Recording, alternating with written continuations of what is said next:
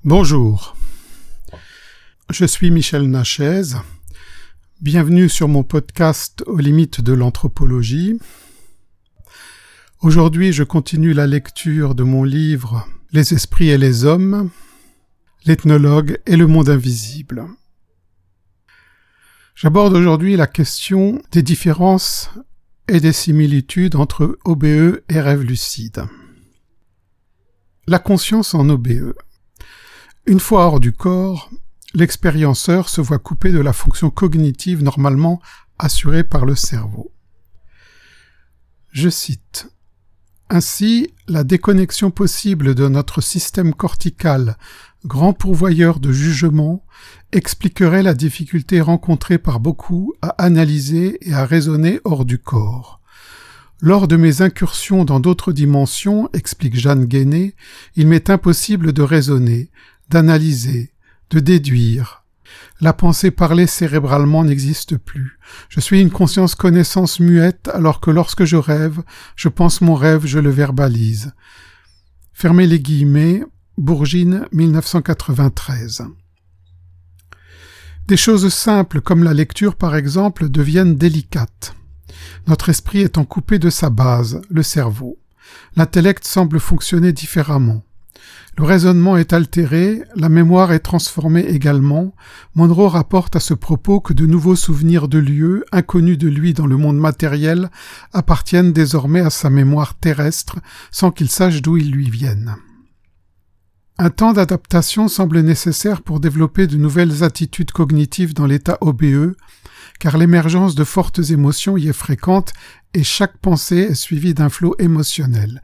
Il convient donc d'apprendre à maîtriser ses émotions, à reconnaître ses systèmes de croyances, à fonctionner sans esprit analytique pour pouvoir valablement contrôler l'OBE. Rêve lucide et OBE semblent présenter de fortes similitudes structurelles. Certains pensent toutefois qu'ils sont de nature différente. Les fluctuations de la cognition.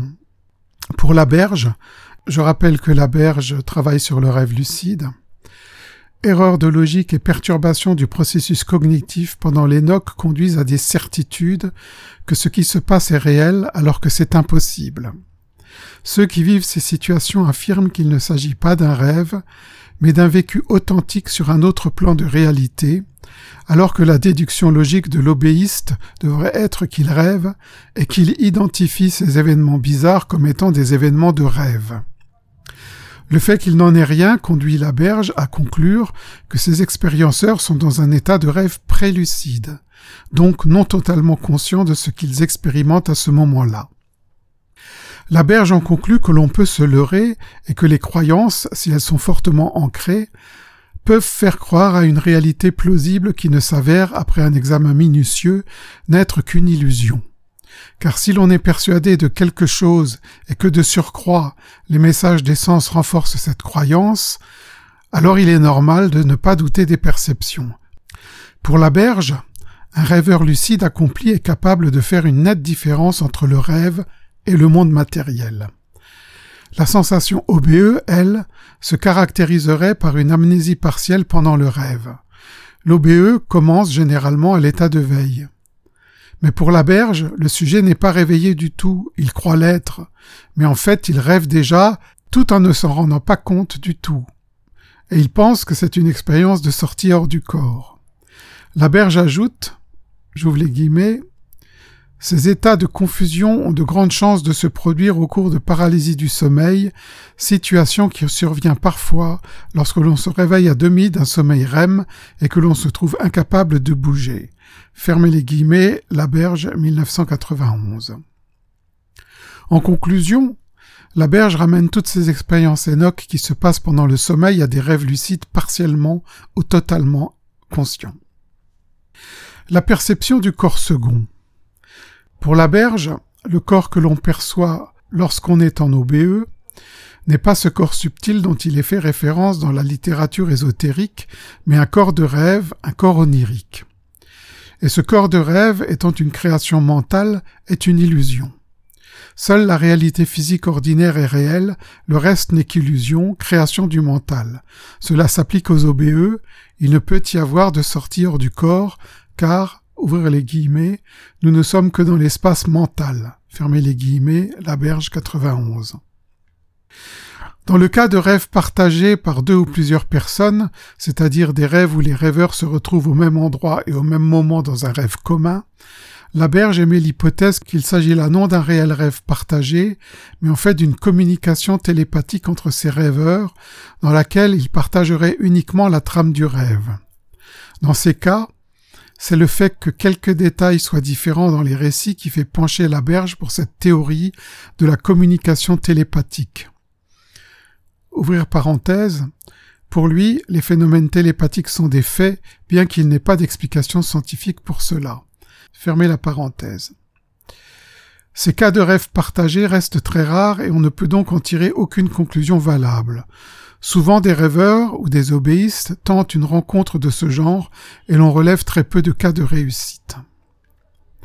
La berge laisse cependant la porte ouverte. En effet, s'il était possible de faire rêver lucidement deux sujets en laboratoire simultanément dans un rêve commun et que ceux-ci envoient simultanément des signaux oculaires, alors il serait prouvé qu'il existe un monde onirique objectif. Ouvrez les guillemets. Nous saurions alors que, dans certaines circonstances au moins, les rêves peuvent avoir la même réalité objective que celle du monde de la vie physique. Cela conduirait finalement à la question de savoir si la réalité physique est elle-même une sorte de rêve mutuel. Fermez les guillemets, la berge 91. Concernant cette question des différences entre rêve lucide et OBE, Celia Green relève des distinctions notables dans la perception du corps inhérente aux deux expériences. Ainsi, le corps de rêve du rêveur lucide est semblable au corps physique, alors que le corps de l'obéiste peut prendre différentes formes ou être un simple point dans l'espace-temps. En général, les obéistes voient leur corps physique couché dans leur lit. Celia Green pense qu'aucun rêveur lucide ne s'est jamais perçu comme point, autrement dit sans avoir de corps. Il arrive cependant que des rêveurs lucides aient un corps différent de leur propre corps physique, cela peut même être un corps de sexe opposé, ou le corps d'une personne connue ou inconnue. La différence essentielle pour Celia Green entre les deux expériences, rêve lucide et OBE, tient dans la différence de perception du corps, qui est une copie exacte du corps physique chez le rêveur lucide. Il est donc parfois très difficile de trancher pour l'un ou l'autre cas, tellement les différences sont ténues. C'est souvent le degré de conscience de soi de l'expérience qui va être déterminant. Ainsi, le rêveur lucide sait toujours qu'il rêve, c'est une des principales caractéristiques de cet Enoch, car sans elle, ce n'est plus un rêve lucide. L'obéiste pense qu'il ne rêve pas et que ce qu'il voit est réel. Il est hors de son corps, il en est certain. Cependant, Celia Green décrit cet univers que l'obéiste perçoit non comme l'environnement réel, mais comme une copie, une réplique hallucinée par l'esprit de l'expérienceur. Il prend donc pour réel ce qui est une construction mentale, une réalité virtuelle psychique. Celia Green note que les personnes en OBE peuvent se rendre compte qu'il se passe quelque chose, mais qu'ils n'en déduisent pas forcément qu'ils hallucinent. Ces deux énoques sont extrêmement similaires, voire identiques, et la seule différence notable relevée est issue du discours des expérienceurs. Ainsi, les rêveurs lucides disent être conscients qu'ils rêvent, et les obéistes disent être conscients de se trouver hors de leur corps. Ainsi, la berge, rêveur lucide confirmé, pense que les obéistes sont des rêveurs qui s'ignorent et se leurrent en pensant être hors de leur corps, incapables qu'ils sont, par manque de lucidité onirique, de reconnaître leur véritable état, celui de rêveur lucide. Voyons maintenant d'autres similitudes et différences entre OBE et rêve lucide. Parmi les obéistes, certains connaissent le rêve lucide et savent apparemment faire la différence entre les deux états. D'un point de vue philosophique, les prémices des deux camps sont assez divergents puisque pour la berge et les personnes qui se rattachent à ces vues, il n'est de monde tangible et véritable que notre monde physique matériel, tout le reste, c'est-à-dire les expériences vécues en rêve lucide, et donc celles aussi vécues en OBE, puisqu'elles sont, en définitive, lui, des sortes de rêves prélucides, appartiennent au domaine de l'imagination, de la construction mentale, et n'ont pas d'existence hors du psychisme de l'expérienceur. Pour les autres, Le monde matériel n'est pas le seul et il existe quantité d'univers, de plans, de plans de réalité différents que l'on peut explorer à l'aide des facultés de décorporation, mais aussi des rêves lucides. Autrement dit, le monde qu'explore l'obéiste ou le chaman en voyage chamanique est, pour lui, tout aussi réel que le monde matériel habituel. En ce qui concerne les points communs aux deux états, Bourgine note paralysie physique, flambée émotive, émerveillement face à l'expérience, mode de déplacement privilégié, le vol ou la téléportation, capacité à diriger soi-même ses actions dans les limites liées au travail de l'inconscient, processus thérapeutique et résolution de conflits psychologiques. Et pour les différences, on peut relever la lucidité onirique n'est pas constante pendant tout le rêve. Lorsque l'attention du rêveur baisse, le rêve lucide devient rêve ordinaire. En OBE, l'attention resterait soutenue en permanence, mais tout de même avec des changements de lieu instantanés. Les obéistes sont persuadés de la réalité objective de ce qu'ils perçoivent, les rêveurs lucides sont persuadés que ce qu'ils voient est une construction mentale. La perception du corps est différente également. Les obéistes disent avoir un corps, quelle que soit sa forme, humaine, boule, point. Les rêveurs lucides ne perçoivent que très rarement leur corps, ou alors seulement des parties, celles sur lesquelles se porte leur attention. Mais tous deux peuvent modifier l'apparence de leur corps de double. On voit là des différences avec l'idée du corps de double de Celia Green. Les rêveurs lucides créeraient une réplique de la réalité comportant parfois quelques défauts par rapport au modèle existant dans la réalité matérielle. L'obéiste dit se déplacer dans une réplique exacte de la réalité matérielle mise à part, de temps à autre, quelques ajouts issus de sa propre pensée créatrice.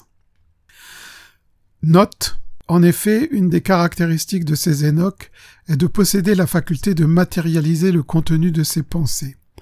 Ainsi, un rêveur lucide ou un obéiste pourra se mouvoir dans un univers issu de son propre imaginaire, ou créer des objets ou des personnages à volonté.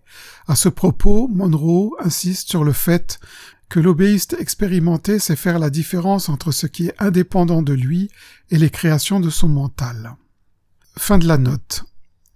L'obéiste serait capable de distinguer nettement la nature des personnages rencontrés. Ainsi, il saurait s'il a affaire à un défunt, un rêveur, un autre obéiste ou d'autres personnages non incarnés.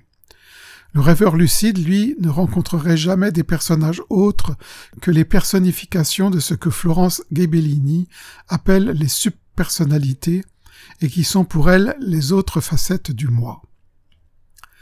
Le rêveur lucide ne dépasserait donc jamais sa zone psychique personnelle, éventuellement ferait quelques rares incursions dans l'inconscient collectif, et l'obéiste aurait accès à un monde bien plus étendu, débouchant sur l'inconscient collectif et même au-delà.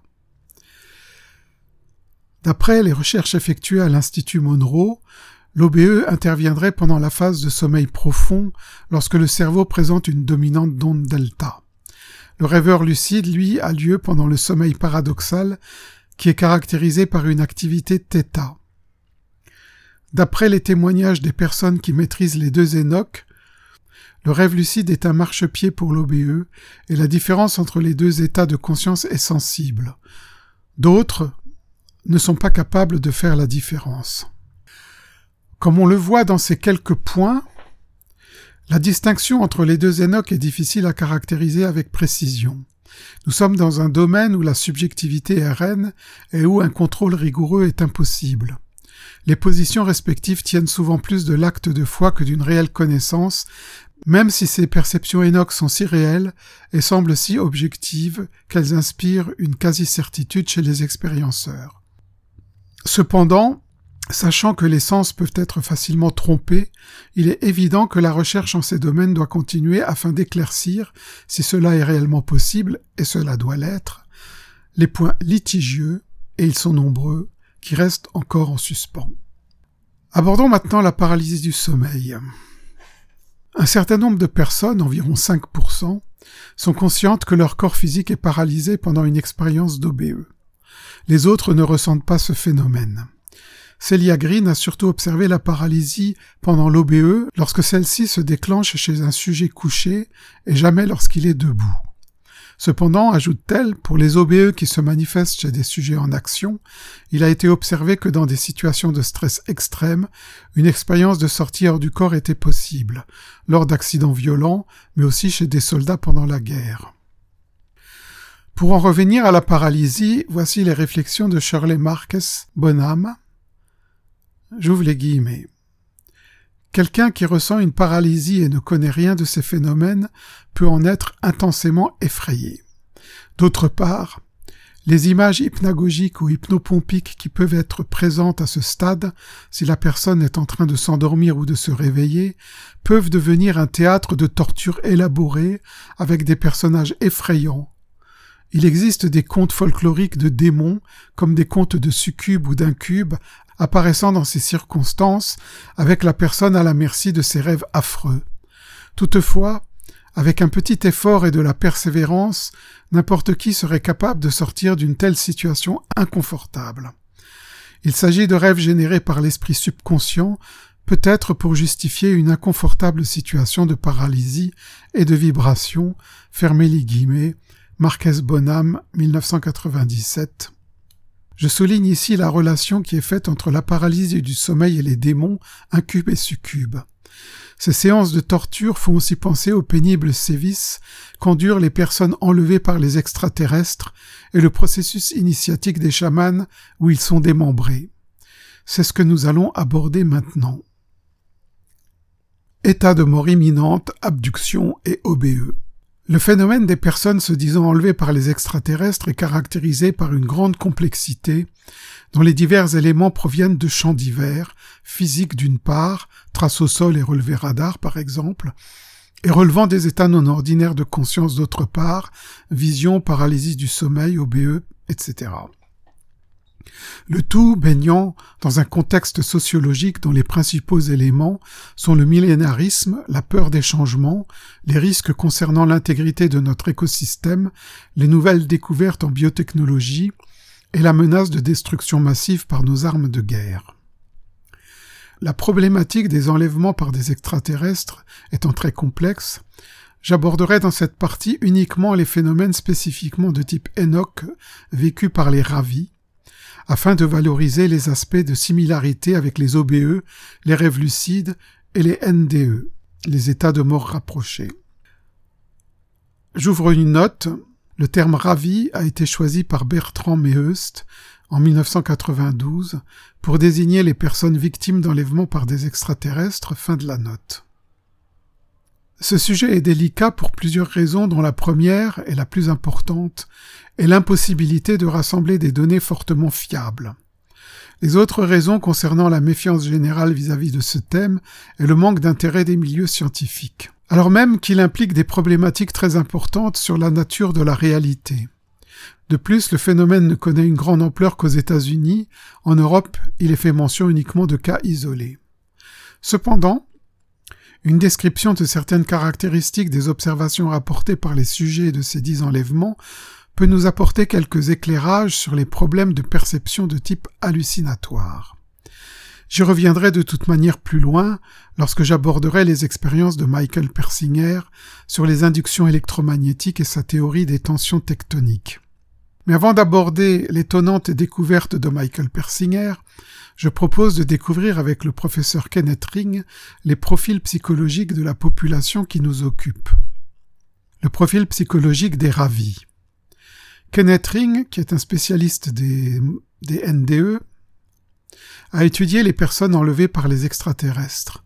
Le thème anglo-saxon est abducti et a tenté de dresser leur profil psychologique puis la comparer aux personnes ayant vécu des NDE. Il en résulte que de fortes similitudes existent entre les deux groupes, dont une des caractéristiques principales est leur transformation psychologique après l'expérience Enoch. Les personnes qui vivent des expériences de mort imminente sont plus ouvertes aux autres, montrent un moins grand intérêt pour les choses matérielles et se tournent vers la spiritualité. Les enlevés ou ravis montrent des caractéristiques similaires, mais ont acquis pour certains en plus ce qu'ils appellent des pouvoirs, précognition, télépathie, don de guérir par exemple. Alors quel est ce profil psychologique? J'ouvre les guillemets. Les individus qui, à l'âge adulte, font état d'expériences liées aux ovnis ou aux NDE n'étaient pas dans leur enfance spécialement enclins aux fantasmes, mais étaient déjà apparemment sensibilisés aux réalités paranormales. Ceci est particulièrement vrai pour les témoins de phénomènes ovnis. Fermez les guillemets, Ring 1994. Donc ces enfants, sensibilisés à des phénomènes paranormaux, racontent souvent des histoires impliquant des rencontres avec des entités non physiques, alors qu'ils disent ne pas dormir et ne pas rêver. Un certain nombre de chercheurs voient chez ces personnes des caractéristiques psychologiques particulières, incluant souvent des capacités de nature parapsychologique. Pour Kenneth Ring, ce profil psychologique spécifique trouve son origine chez des sujets prédisposés, et les enfants maltraités représentent une partie de cette population. Concernant la maltraitance de ces sujets lors de leur enfance, Kenneth Ring conclut, après enquête, à la présence de niveaux relativement élevés par rapport au groupe de contrôle, de traumatismes et de mauvais traitements au cours de l'enfance ainsi que d'autres formes possibles de stress. Mais ces mauvais traitements ne sont qu'une caractéristique causale parmi d'autres et ne sauraient à eux seuls expliquer les vécus de ces enfants. Kenneth Ring insiste bien là-dessus et souligne que l'étude n'établit pas qu'ils jouent un rôle essentiel et encore moins exclusif. Une autre particularité de ce profil psychologique particulier est la présence d'un pattern dissociatif. En ce qui concerne la dissociation, qui est un phénomène normal que nous utilisons régulièrement, elle ne devient pathologique que lorsqu'elle atteint des degrés extrêmes. Les sujets qui relatent des expériences liées aux ovnis et aux NDE semblent plus exposés que d'autres aux tendances dissociatives dans leur fonctionnement psychologique, nous dit Ring. Pour Ring, donc, les enfants ayant vécu un événement traumatisant de quelque nature ont développé comme moyen de défense privilégié la dissociation, et tendant ainsi à se déconnecter de la réalité de l'univers physique et social habituel, car dangereux. Ils ont développé la capacité d'absorption, c'est-à-dire la faculté de cibler son attention vers les réalités intérieures, psychiques, en se coupant de la réalité extérieure. Cette capacité d'absorption permet ainsi à l'enfant d'expérimenter un monde sensoriel intérieur. Ainsi, ces états de conscience liés à l'absorption induisent des expériences ovni ou NDE. En tout cas, l'absorption est une des composantes principales de ces vécus. J'ouvre les guillemets. Ainsi, une étude récente portant sur des personnes qui font des prédictions sur des bases mystiques et visionnaires a mis en évidence, parmi tous les traits de personnalité pris en compte, la prépondérance absolue d'une variable, la capacité d'absorption, variable dont la coupe linéaire était en corrélation directe avec la fréquence de telles expériences. Cette découverte globale va dans le sens d'autres recherches sur les aspects corrélatifs à l'expérience mystique de même que les études portant sur les sorties du corps, spontanées ou volontaires, états qui ont tous, semble-t-il, un rapport avec les tendances à l'absorption. En outre, dans le contexte spécifique des NDE, une étude au moins démontre clairement le rapport existant entre l'état d'absorption et la situation individuelle de la personne qui vit une NDE. Fermez les guillemets. Ring 1994. Kenneth Ring ayant déterminé le profil psychologique des personnes sujettes au NDE et des rencontres ovnis entre autres, nous présente ensuite son modèle, la personnalité type, le prototype d'individu qui va avoir souvent des expériences de ce genre. Ainsi, j'ouvre les guillemets, en fait, on peut supposer qu'un tel individu, en raison de ce type de conditionnement psychologique, traumatisme, dissociation, absorption, est bien rodé à ces états de conscience car il y a souvent eu recours. Et donc, lorsque plus tard, au cours de leur vie, ces individus subissent un choc ou un traumatisme, qu'il s'agisse d'une expérience aux frontières de la mort ou d'un contact avec des ovnis, ils sont, plus que d'autres, en raison du vécu antérieur qui les a familiarisés avec ces réalités paranormales, portés à basculer dans cet état de conscience qui, tel un objectif à l'anti-spécial, leur permet d'entrevoir ces événements exceptionnels. C'est pourquoi il leur arrive de voir et d'enregistrer des choses qui risquent d'échapper à la conscience d'autres personnes. Ce que je veux donc suggérer, c'est que ces individus sont ce qu'on pourrait appeler des sensitifs psychologiques, avec un seuil de réaction au stress très bas, et que c'est leur enfance traumatisante qui a contribué à les façonner de la sorte. Fermez les guillemets, Ring 1994. Pour Kenneth Ring, la maltraitance n'est qu'un des itinéraires débouchant sur ces personnalités sensitives, et il y aurait d'autres voies comme la possibilité d'une prédisposition innée ou d'un apprentissage ciblé des parents, encourageant leurs enfants à développer leur imagination. Suite à ces vécus de mort rapprochée et de contact avec des ovnis, il s'ensuit pour les sujets toute une série de transformations physiologiques et psychiques. Donc, sensibilité accrue à la lumière, au son, à l'humidité, aux aliments, à l'alcool et aux médicaments, modification du fonctionnement physiologique et neurologique, comme par exemple température du corps, pression artérielle, système nerveux, modification dans les sensations énergétiques du corps ou les cycles comme cycle du sommeil, sensation d'énergie, sensation inhabituelle dans le corps, modification du fonctionnement émotionnel, fluctuation d'humeur, émotivité, modification du champ de conscience, capacité accrue à traiter les informations, impression d'expansion mentale, perception de réalité parallèle, fonctionnement paranormal, télépathie, précognition, psychokinèse, guérison. Ces transformations ne sont pas subtiles, elles sont en fait pour la plupart des sujets touchés assez spectaculaires. Pour Ring, dans de nombreux cas, on a affaire à une reprogrammation du système nerveux avec une sensibilisation accrue de tous les sens. Certains auteurs avancent l'hypothèse que ces processus sont une sorte d'initiation chamanique spontanée.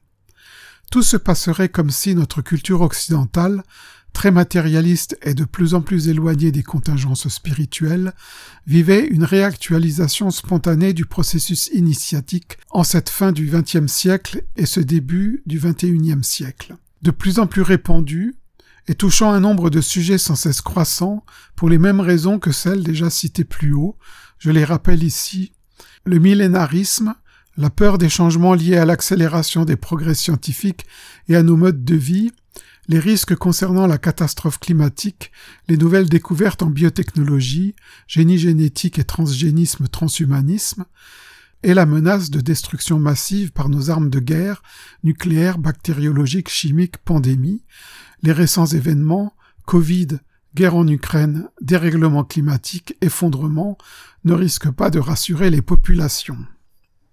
Kenneth Ring, donc, semble avoir mis en évidence un profil psychologique des personnes susceptibles d'être sujettes à ce processus initiatique spontané. En tout cas, ces personnes se disent investies d'une sorte de mission et vouloir modifier le cours de l'évolution de l'humanité avant la catastrophe finale qu'ils voient comme irréversible si rien n'est fait. Si l'on connaît relativement bien la cause des NDE, il n'en est pas de même en ce qui concerne les contacts avec les ovnis, car si ces contacts modifient la structure neurobiologique des sujets touchés, comment cela se passe-t-il? D'après les travaux de Paul Devereux sur les phénomènes lumineux naturels, qu'il nomme illumination terrestre, il y aurait un lien très fort entre ces manifestations et ce que les témoins appellent ovnis. Les phénomènes classés sous la dénomination illumination terrestre sont liés aux boules de feu, associées à des temps orageux, à des lumières accompagnant les tremblements de terre, à une activité volcanique, à des plans d'eau, à la proximité des lignes électriques, des pylônes, des pylônes de transmission, des pics montagneux, des bâtiments isolés, des routes et voies ferrées, des carrières, des crêtes rocheuses et des cavernes. Michael Persinger, neurophysiologiste et psychologue à la Laurentian University de Sudbury dans l'Ontario, a émis la théorie des tensions tectoniques qui donne une assise plus solide à la théorie de Devereux. Dans le prochain podcast, je vais aborder la question des champs électromagnétiques et la théorie de Michael Persinger. Merci de votre attention.